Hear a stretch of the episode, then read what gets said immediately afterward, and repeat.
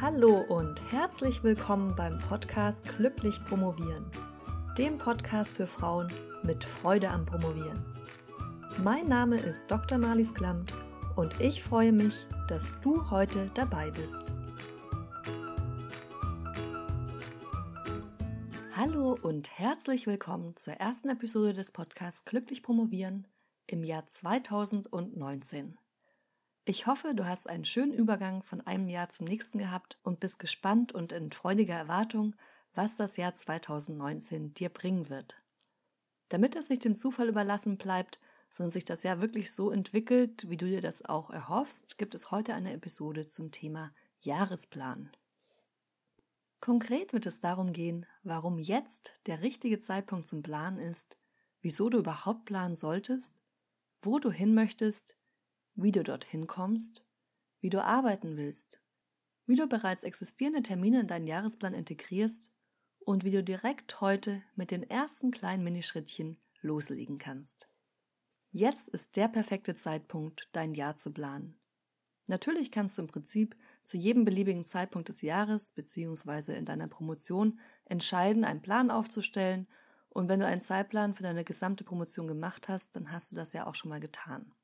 Aber auch wenn ein Kalenderjahr im Prinzip ja erst einmal eine von außen aufgelegte Zeitstrukturierung ist, so denken und planen wir doch so sehr im Zwölfmonatsrhythmus von Januar bis Dezember, dass es sich lohnt, dass du dir noch einmal genau überlegst, wie du dieses kommende Jahr gestalten willst.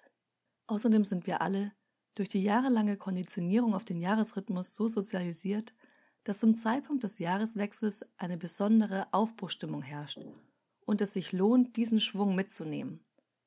Nutze also die Energie des magischen Moments des noch jungfräulichen neuen Jahres und stelle alle Weichen so, dass es ein Jahr wird, auf das du in zwölf Monaten mit Stolz und mit Freude zurückblicken wirst.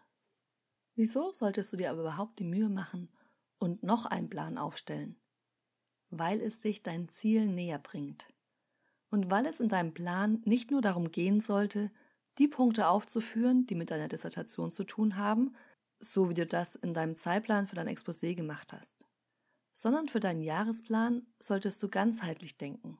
Klar, die Promotion ist wichtig und du solltest darauf achten, dass sie in deiner Priorität einen hohen Rang einnimmt. Aber um erfolgreich und mit Freude zu promovieren, ist es auch wichtig, dass sie nicht dein ganzes Leben ist, sondern dass du einen Ausgleich schaffst. Denn die Promotion ist ja kein kurzes Projekt, bei dem du mal ein paar Wochen durchpowern kannst und dann hast du es geschafft. Wenn du aber deine anderen Lebensbereiche über Jahre hinweg einschränkst, wird sich das rächen. Wenn du nicht dafür sorgst, dass dein Körper genügend Bewegung bekommt, wird dein Rücken irgendwann streiken oder du machst eine intensive Begegnung mit deinen Bandscheiben. Wenn du deinem Hirn nicht auch mal Denkpausen verschaffst, brummt dir irgendwann der Kopf so sehr, dass gar nichts mehr geht. Deshalb solltest du in deinem Plan nicht nur Promotionsziele aufnehmen, sondern auch alle anderen Lebensbereiche. Um wirklich in zwölf Monaten auf ein Jahr zurückblicken zu können, das genau so war, wie du es dir vorgestellt hast, musst du dir erstmal klar darüber werden, wo du überhaupt hin willst. Logisch, oder? Mit Riesenschritten loszustapfen, um später festzustellen, dass du in die falsche Richtung gegangen bist, bringt dich nämlich nicht wirklich weiter. Überlege dir also, welche Meilensteine dich wirklich mit Freude erfüllen würden, wenn du sie bis zum Jahresende geschafft hättest. Was bedeutet das in Bezug auf deine Promotion? Möchtest du die Recherchephase abgeschlossen haben? Möchtest du die ersten 100 Seiten fertig geschrieben haben?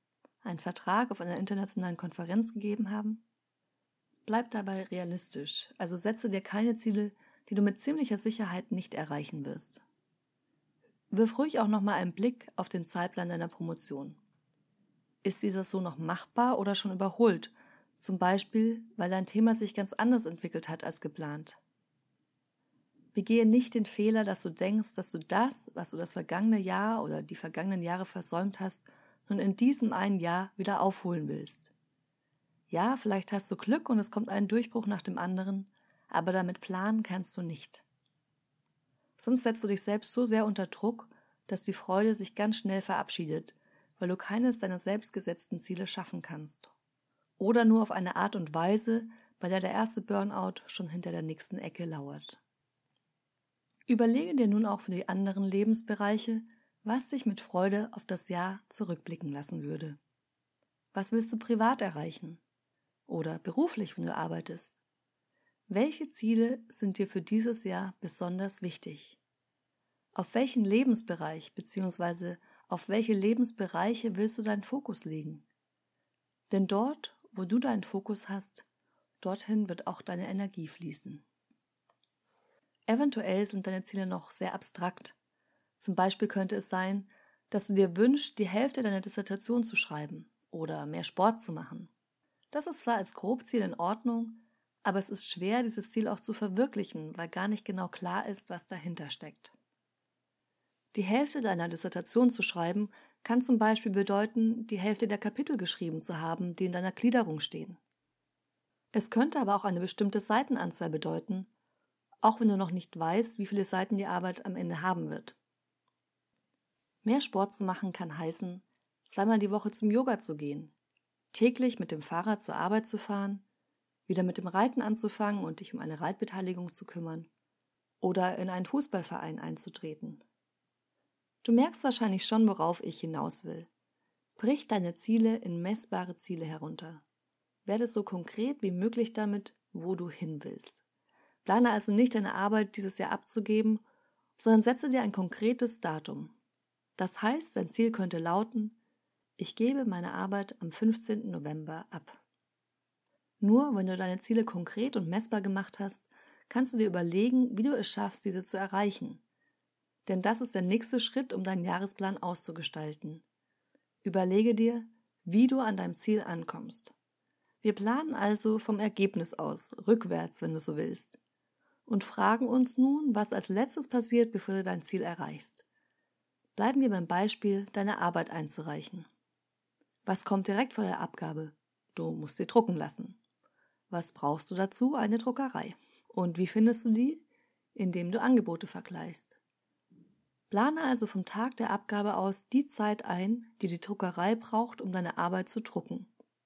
Wenn du nicht weißt, wie lange so etwas dauert, frage bei Kommilitoninnen nach, die ihre Dissertation gerade binden und drucken haben lassen, oder mach einfach eine 5 Minuten Online-Recherche. Aber nicht aus Versehen in die Weiten des Internets abdriften und wenn du dazu neigst, dann stell dir am besten einen Wecker.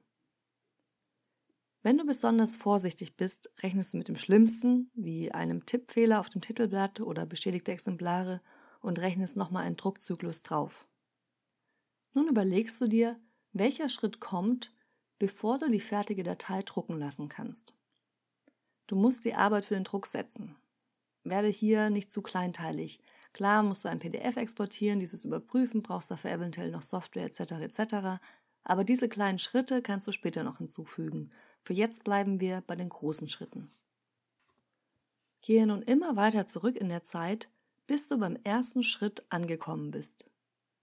Wenn du nun merkst, dass das Jahr dafür nicht ausreicht, kannst du schauen, ob es realistisch ist, die einzelnen Schritte schneller durchzuführen oder ob du deine Deadline nach hinten verschieben musst. Mit jedem einzelnen Ziel verfährst du nun ebenfalls so.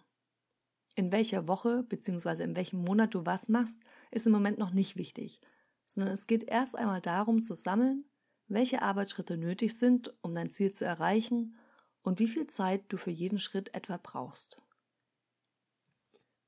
Bevor wir nun noch konkreter werden und schauen, womit du direkt loslegen kannst und was du in welcher Woche bzw. welchem Monat machst, möchte ich, dass du dir noch ein paar Gedanken darüber machst, wie du gerne arbeiten möchtest. Dazu ist es gut zu wissen, was für ein Arbeitstyp du bist Vergräbst du dich gerne mehrere Tage oder Wochen und arbeitest richtig viel ab? Oder bleibst du lieber kontinuierlich dabei und arbeitest in Häppchen von zwei Stunden jeden Tag vor oder nach deiner Arbeit? Wenn du die Folge zur 15-Minuten-Regel schon gehört hast, dann weißt du, dass es auch für Promovierende, die in Etappen arbeiten, wichtig ist, kontinuierlich dran zu bleiben. Falls nicht, dann höre später noch die Episode 2 dieses Podcasts an, in der es um die besagte 15-Minuten-Regel geht. Falls du an der Uni arbeitest und deshalb an den Semesterrhythmus gebunden bist, denke daran, dass du im Semester wahrscheinlich weniger Zeit für deine Dissertation und andere Projekte einplanen kannst als in den Semesterferien. Lege dir am besten einen Jahreskalender bereit oder öffne ihn auf dem Computer, in dem alle wichtigen Termine eingetragen sind, die du bereits kennst. Wenn zum Beispiel deine beste Freundin im August im Ausland heiratet und du hinfliegen willst, solltest du dir hier schon Zeit blocken und diese nicht entsprechend mit anderen Dingen verplanen. Eventuell wird es auch soziale Pläne oder Verpflichtungen geben, die du aufgrund deiner Promotion absagst. Hier musst du dich entscheiden, welche Aktivität du im Zweifelsfall Vorrang geben willst. Für jede von uns hat das Jahr nur 365 Tage und wenn du mit Freude promovieren willst, ist es genauso wichtig, Dinge zu machen, wie zu anderen Nein zu sagen. Prioritäten setzen nennt sich das auch. So, nun weißt du, was du machen willst und wie. Nun brechen wir deine Ziele für die ersten Wochen in kleine Minischrittchen herunter. Da du deinen Plan eventuell noch einmal nachregulieren musst, würde ich das nicht direkt bis zum Jahresende machen. Aber damit du weißt, womit es losgeht, ist es wichtig zu wissen, was du direkt diese Woche noch machen kannst.